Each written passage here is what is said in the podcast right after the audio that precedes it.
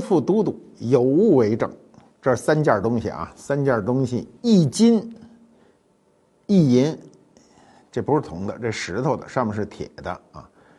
这东西叫什么？一会儿我告诉你啊。你平时说，但你不知道这是什么啊。这显然你明白，这是鼎，只不过这是金鼎，黄金的。这是一银勺啊，这勺漏的，漏勺。漏勺我们生活中经常碰到啊。踢球的时候老碰到大漏勺。我们讲完筷子啊，讲完筷子以后，人家说你不能老讲筷子讲勺啊。说我们这个现代人要做饭呢，你得讲讲我们这炊具啊。现代人注重啊厨房的品质。你比如啊，我们现在人装修装修呢，呃，首先要有全套厨房的设计啊，厨房要大。过去的厨房都紧嘛，现在厨房要大。有人讲究的还得分西式、中式，其实那都是瞎讲究啊。一个好的中式厨房，最好的一条就是有一个好的灶。什么叫灶啊？今天就是煤气灶啊，煤气一拧，呼，那火就起来了。有的带好几个灶眼儿，嗯，这灶眼儿的火可大可小，可极微的微火熬一宿都熬不干，也可以极冲的大火，火一定要能控制啊。今天的好餐馆的火都是能控制的，不能控制就做不成好菜。炊具啊，我们这一讲就讲的炊具。炊具的“炊”本身的意思是烧火做饭啊，所以我们部队就有一个叫炊事班。炊事就是烧火做饭，给这个战士们做饭。行军打仗啊，一定要有后面的给养跟上，吃饭随时都要吃，尤其中国人特别喜欢吃热乎的。那么烧火做饭呢，它就必须得有锅，锅呢也算是一个炊具。中国啊，过去有八大传统的炊具啊，今天啊，基本上你都不知道啊。除了灶以外，有鼎啊，有立，有釜啊，有赠，有偃，有圭啊。你说你你听着这都不知是什么，这字儿写出来哈，基本上都不认得，不认得不丢人啊。我老说中国人有不认识的中国字，一点都不丢人，因为没有一个人能全部认识中国的中国所有的字，嗯。灶啊，你看这灶啊，这灶这字儿就说明特原始，左边一火，右边一土，就是土地上挖一坑，啊，直接点上火，这就叫灶了。最初古人可能就是在这个地上点火啊，烧制食物，把食物直接搁在火上烤。人类在文明进程当中发现，把这个动物动物啊，动物的尸体啊。就是你的猎物烧熟了以后呢，容易消化，所以就开始用火烧它。那烧火的时候，忽然发现呢，如果低洼的地方，比如一个坑里头点上火呢，就比较容易蓄温，啊，能够燃烧的时间比较长，热力就比较均匀，也比较省柴火，所以逐渐就形成了灶。这个灶就是土土地上挖一坑，那么灶上面再悬挂各种器物呢，这就是炊具啊。你知道这个灶啊？它会有很多余热啊，你比如北方人，北方人一到冬天，这灶的这个这个出气孔都是跟炕连着的，尤其东北烧热炕，这边做着饭，那边炕就烧热了，所以这个能源不浪费啊，古人就知道利用这种能源了。那么这种能源还在乎什么呢？就是比如北方啊，南方也是，都是一大锅，过去一家人就一口锅，甭管你多少人，人多锅就大点儿啊。我去农村的时候，一家一家一户的那个锅都是小的，也得有这么大，大的得有一米啊。这家里就一个锅，做饭、做菜、烧水都是它啊。那么过去把这饭菜都做完了，这个锅一刷干净，咣倒上一桶水，这桶水到晚上就热了。为什么热了呢？因为灶里有余温呐。过去人吃的也没现在这么油啊！你现在说这锅多油啊？那那里头都是水上都是飘着油，没有过去那个菜呀，真没那么油。所以一洗干净啊，把水淘出去啊，你知道这个锅里淘水淘啊淘啊，剩下最后那点拿吹住啊，直接就扫出去了。然后倒上这个凉水啊，余热温水啊，所有的能源都用尽。那么进城以后啊，过去这个城市啊，城市最早也有灶啊，也有灶，后来就是因为慢慢慢慢现代化了嘛，就使用蜂窝煤炉子或者煤球炉子，这时候灶就改变了，城市里的灶就叫炉子了。炉子你看没有？一火一个户字，就一家一户有一火，就叫炉子。那么锅呢？你有灶有炉子就得有锅。锅过去最好的锅啊，或者说最流行的锅，乃至到今天有人认为最好的锅一定是铁锅。为什么是铁锅呢？因为铁锅在炒菜当中、做饭中当中呢，能释放出微量的铁元素，据说对人体非常好。后来冶金业发达，出现铝了。用铝锅，铝锅轻便呐，而且铝锅呢，你知道这个过去铁锅都很重，就咱们家用的那个炒菜锅，那个生铁的都很重，铝锅很轻啊。熟铝的做蒸锅，生铝的做炒锅，大家都觉得铝好，又看着又白又干净。后来发现这铝不成，有科学家告诉你，这铝要是被你摄入过量，你就傻了。小孩要是脑子要是小时候老用铝锅啊，这脑子都迟钝。我过去比现在聪明，后来因为使用了一段时间铝锅，所以就傻了很多啊！要不然我更聪明啊。这铝锅后来不能用了呢，开始用什么呢？用不锈钢锅。你知道这铝锅当时不叫铝锅，叫钢筋锅。你知道他他奇怪，他他蒙你。我小时候都说这铝锅叫钢筋锅，说你们家钢筋锅呢？钢筋锅，钢筋锅就是铝锅。后来真出了钢锅呢，就是不锈钢锅。那么今天啊，家里的锅多，一个家里的锅，还有还有我我看我们家还有那玻璃的那个煮锅，是玻璃那，玻璃不怕火啊。现在那玻璃都不是什么玻璃。过去一说锅，你们家就是一口锅，大铁锅。今天一说锅，那你们家的锅就多了，还有蒸锅呀、炒锅呀，是吧？还有什么不粘锅啊？不粘锅啊！你你知道每个人拿回这个不粘锅啊，回来第一件事干嘛呀？你谁买回来第一件事准先摊一鸡蛋啊，在上面打一鸡蛋，看它到底粘不粘啊？呃，一看哎，真不粘啊！这东西真不粘，很有意思。它为什么不粘呢？是因为它表面涂了一个一层化学物质啊。这种化学物质一开始我记得特别清楚啊，说这是什么杜邦公司发明的啊。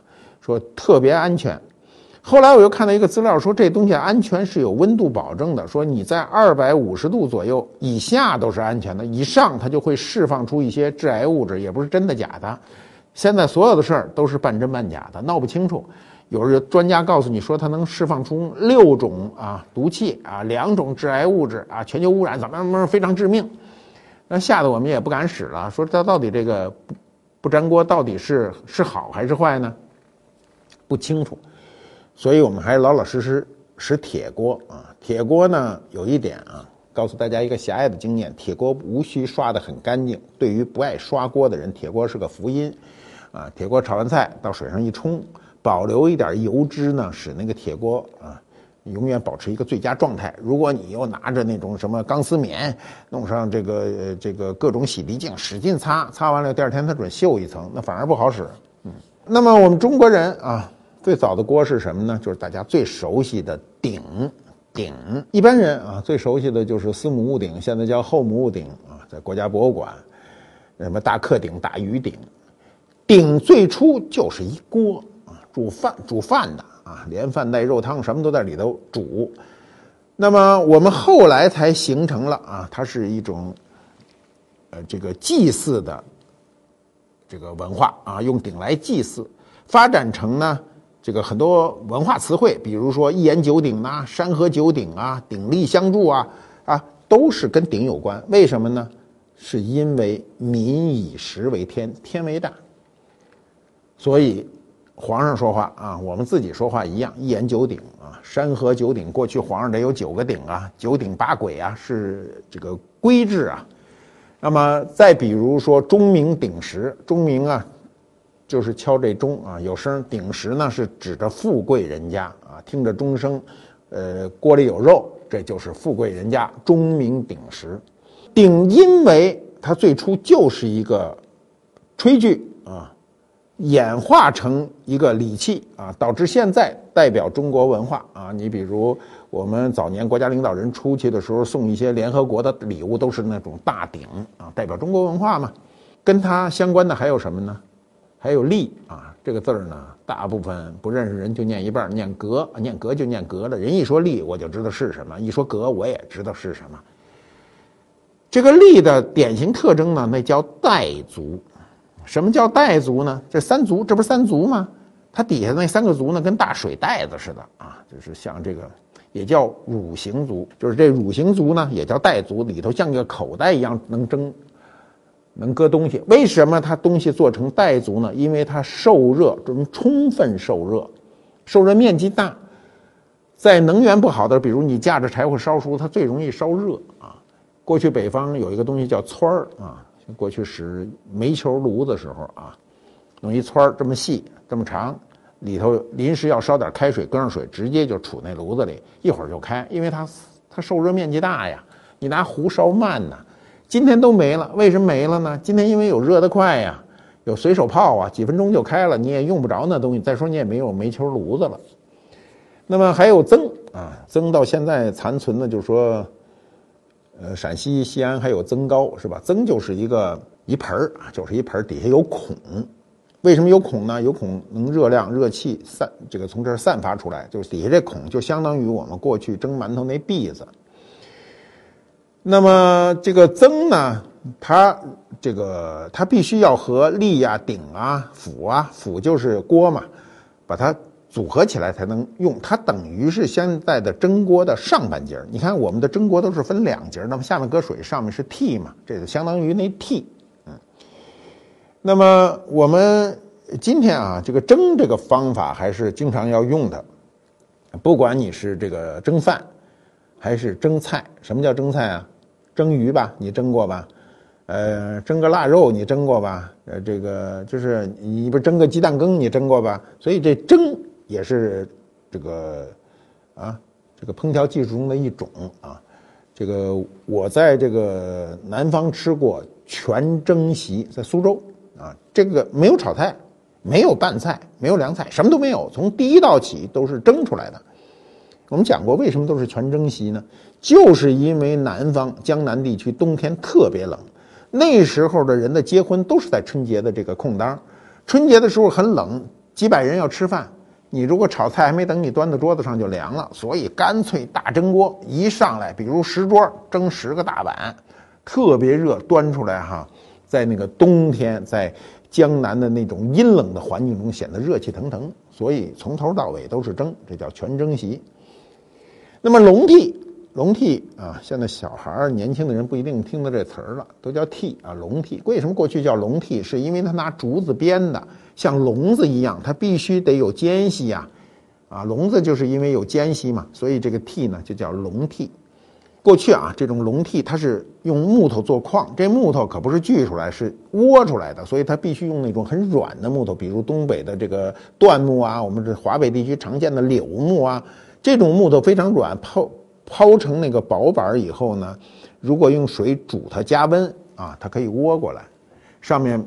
蒸的时候，不管你是做豆腐还是这个这个蒸馒头啊，蒸花卷、蒸窝头，它都得搁一屉布。这屉布俗称啊，北京人俗称叫豆包布啊。我问过有些年轻的人说没听说过什么叫豆包布啊？你没听说过没关系，问你妈去。就是豆包布，有的地方叫豆腐布，它就是用粗纱编的啊。过去那豆腐点完卤水以后捞出来就搁在这个豆包布上，用豆包布把水淋出去。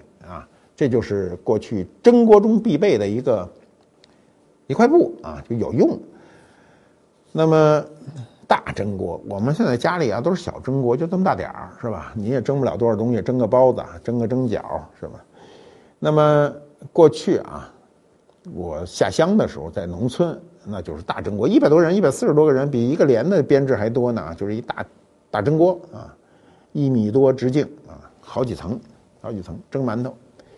馒头有两种啊，简单的说一圆一方啊。南方人有时候管包子叫馒头，管馒头叫包子，我也闹不清楚为什么。反正北方人就是说馒头就是实心的，里头没馅儿啊，这叫馒头。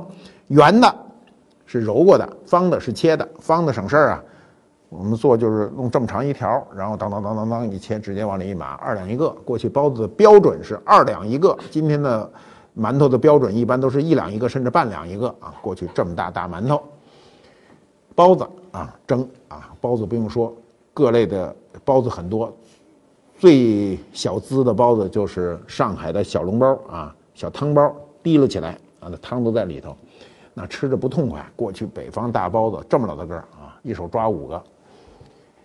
再有什么呢？花卷儿，花卷现在好像真的我看不见，好久没吃花卷了。花卷有很多种啊，呃，椒盐的、咸的啊，芝麻酱的、甜的，芝麻酱也可以做成咸的。怎么做呢？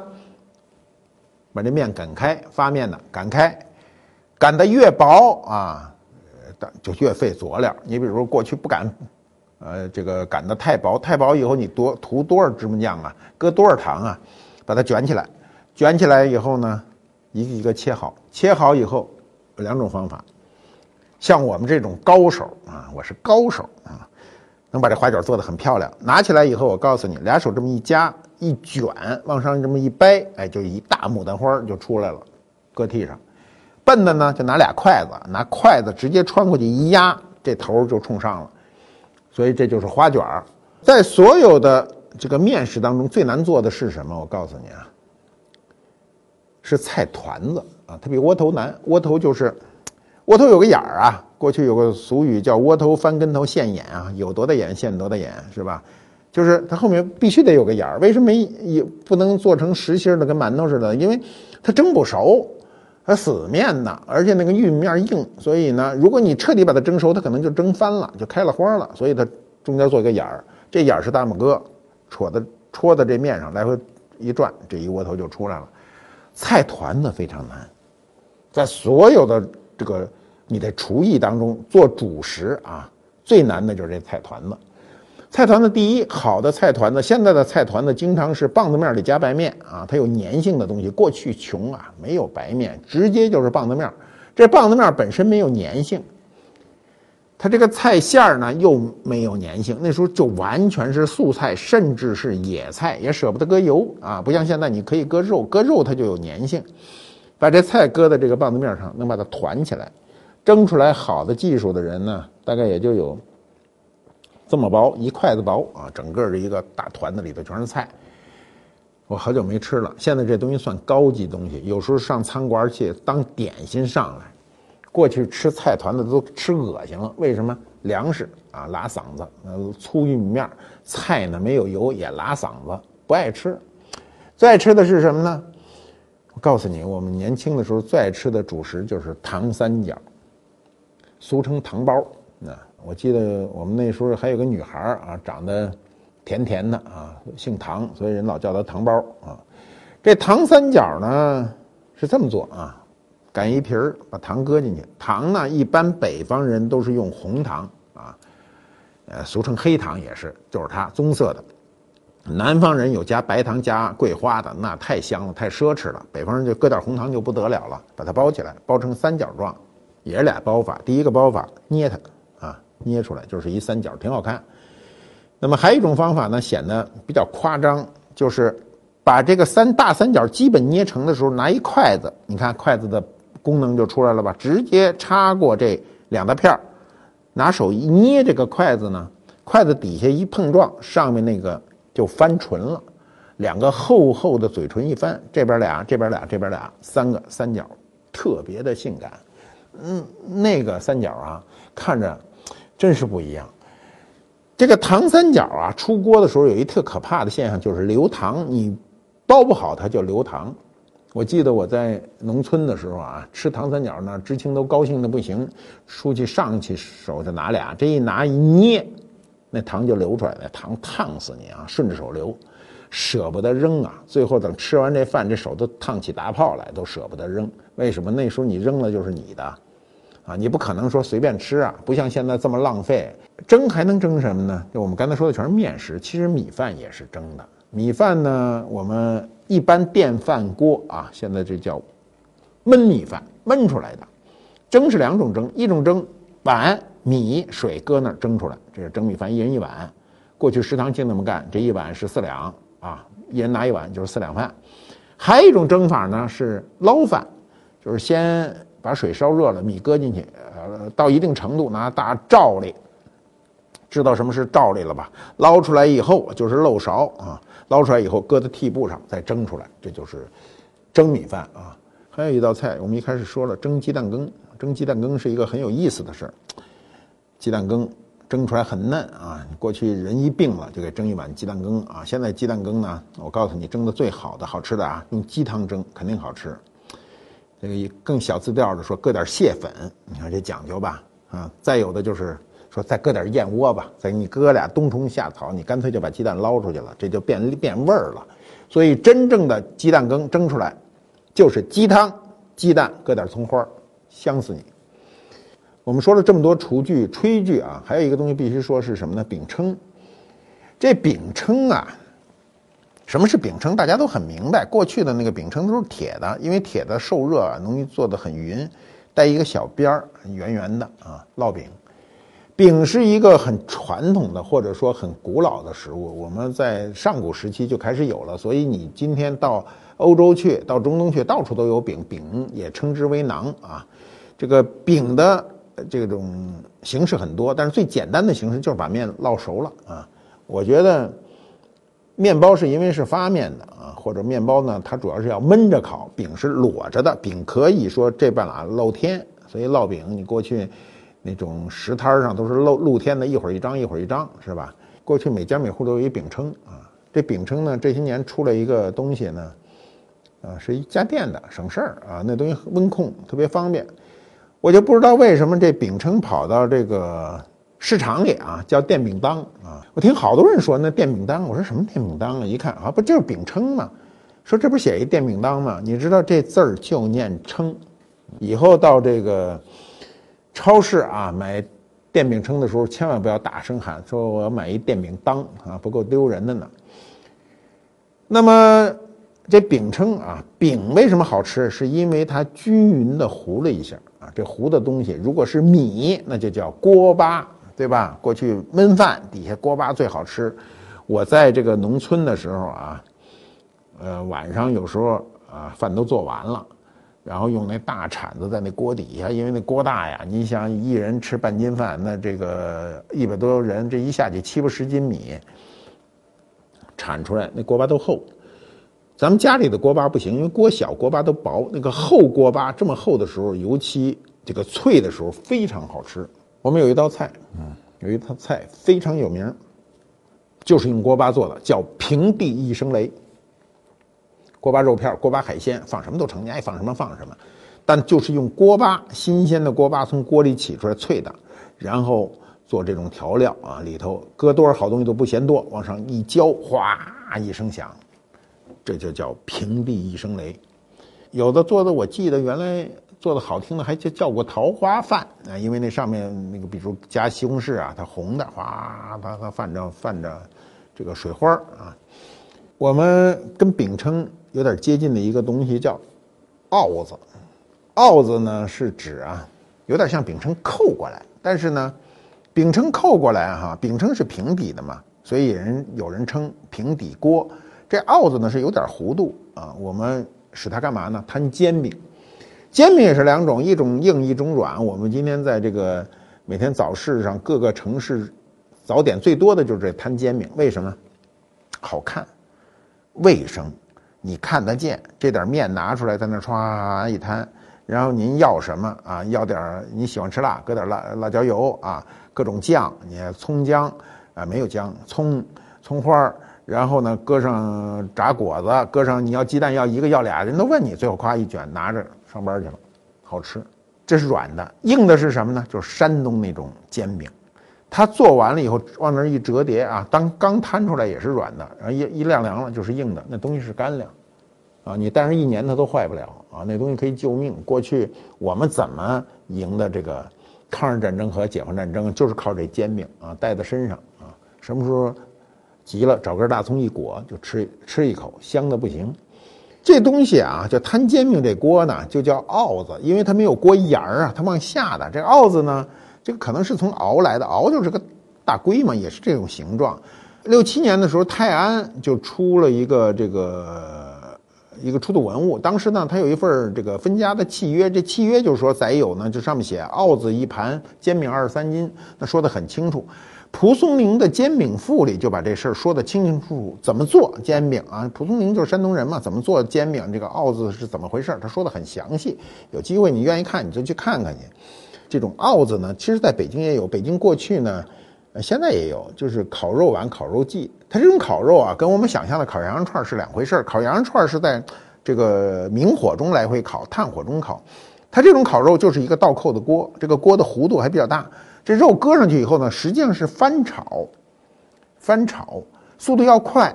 如果你速度一慢呢，这就掉下来了。所以当时吃的人呢，都没有人坐着吃，多热呀，都站着，踩一条凳，一条腿踩在上面。那那过去吃肉这么足吃肉是很有钱的事儿，把钱一交，直接拿着筷子，这手拿一盘子，直接就在这个这个。扣着的这锅上吃这烤肉啊！现在你要到烤肉季、烤肉碗去，你说要盘烤肉，那基本上都是炒好了给你拿上来的。烤肉季、烤肉碗，北京这个名吃基本上算是炒，但是它的炒呢，由于它不是用锅炒，它炒的比较干，它就像烤肉。我们看到一则新闻，就是中国煎饼进了美国啊，就是前两年有一个留学生啊，跑遍了纽约的大街小巷。做了很多调查，他发现，因为我我们也去过，在这个国外流动餐车还是还是一景，经常排队，尤其这个旅游胜地啊，它的这种都是各国的美食，比如墨西哥的卷饼啊，韩国烤肉，土耳其炒饭，意大利面条，什么都有，法国面包什么都有，但就是没有北京的这煎饼果子。然后这个人我看过那个小片儿，这个人就跑到天津、山东啊、北京到处去找，去自个儿尝试，去人家学，最后把它美国化。什么叫美国化呢？就是。就是佐料不一样，每天熬制的这种酱料啊，辣椒油都是自个儿的。美国那辣椒油都是墨西哥味儿的，都比较生啊，生生味儿啊，那辣椒特生不香。熬制的那个酱呢，都有点甜，跟我们的甜面酱似的。所以呢，他就发明了啊，把这个中国的什么宫保鸡丁啊、牛排、火腿、肉松啊、什么红烧肉等等这种馅儿都弄好，最后拿煎饼一裹，你知道吗？他就发了，就发了财了啊！据说这种现在这个叫飞天猪啊，飞天猪煎饼啊，在这个曼哈顿开张啊，我看到说很快就被媒体报道，每天都排队啊，营业额也非常多。这小公司现在已经发展的不错了，据说要把它做成世界级的连锁店。我们希望有那一天的到来，把这个麦当劳和肯德基给挤一边去，咱也别把人挤得死，把人挤一边去。我们全世界的卖中国的煎饼，有一百个口味可供你挑啊，在中国做一百个口味一点都不新鲜。那么我们说了半天这个这个炊具啊，老说的这个锅呀，这个饼铛啊，什么等等，那我们还得说说这个炊具中很重要的一个东西是刀啊，刀。中国这菜刀都个儿大啊，个儿大，那切起来都这样。你知道怎么切吗？这手不能手指头不能往前伸。你为什么好多人切手指头？你手指头往前伸，过去都拱着，这么摁着，摁着所有要切的食材，你怎么切都切不到手上。这刀宽呐。但是你就是这么着，你用那个日本刀啊，西洋刀那刀都窄呀，你切着就不行。所以，我看那个日本的那个刀法呀，真是看得眼花缭乱，咱受不了，咱都是大刀。所以我年轻时候学厨艺的时候学过几天啊，还都是，我今天实在没工夫给你表演了，就是这么切，就是蹭着这个手切。中国这刀什么都干，外国刀都分工明确，中国这刀啊，大菜刀过去剁骨头，咣当一刀下来，哎呦，一看又稍微有点卷，杠两下也没事了。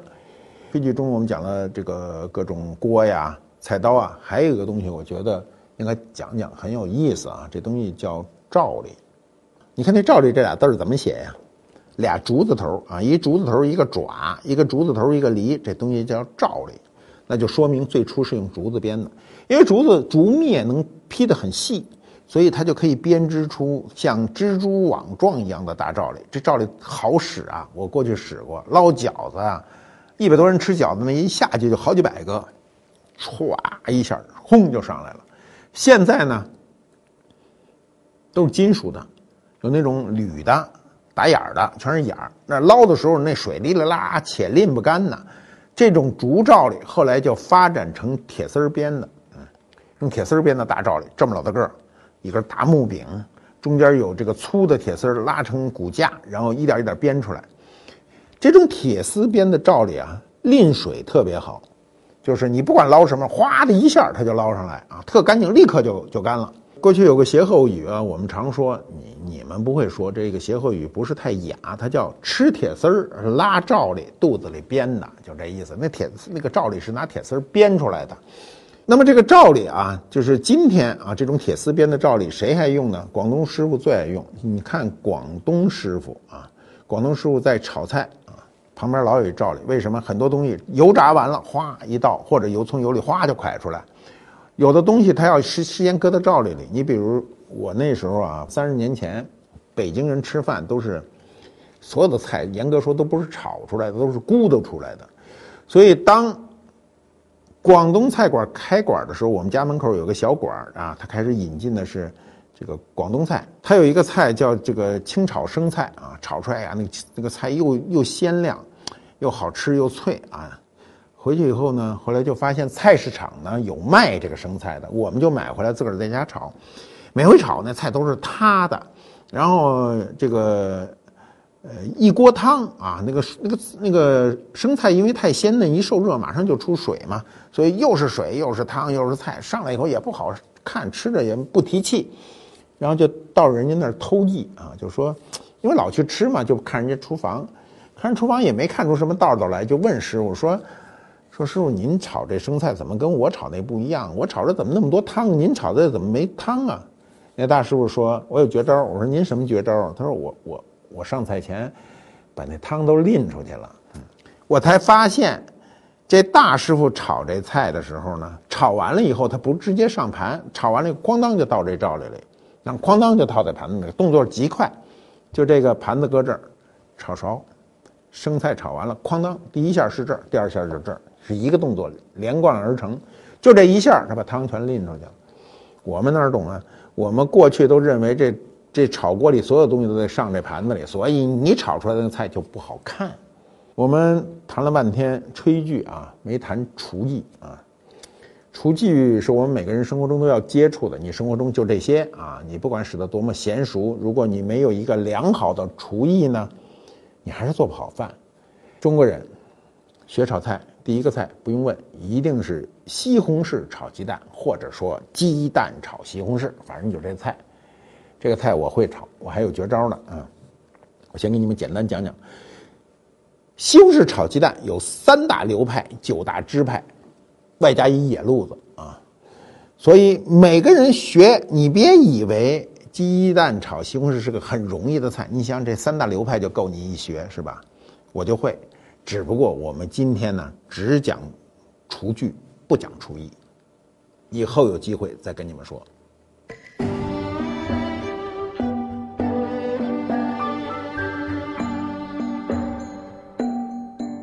官复猫揭秘官复秀啊！我们拿了几个象征性的东西，比如这是一个金的啊鼎啊，这鼎为什么那么夸张呢？足那么高呢？因为它是个象征意义的，这是黄金的。什么时候的呢？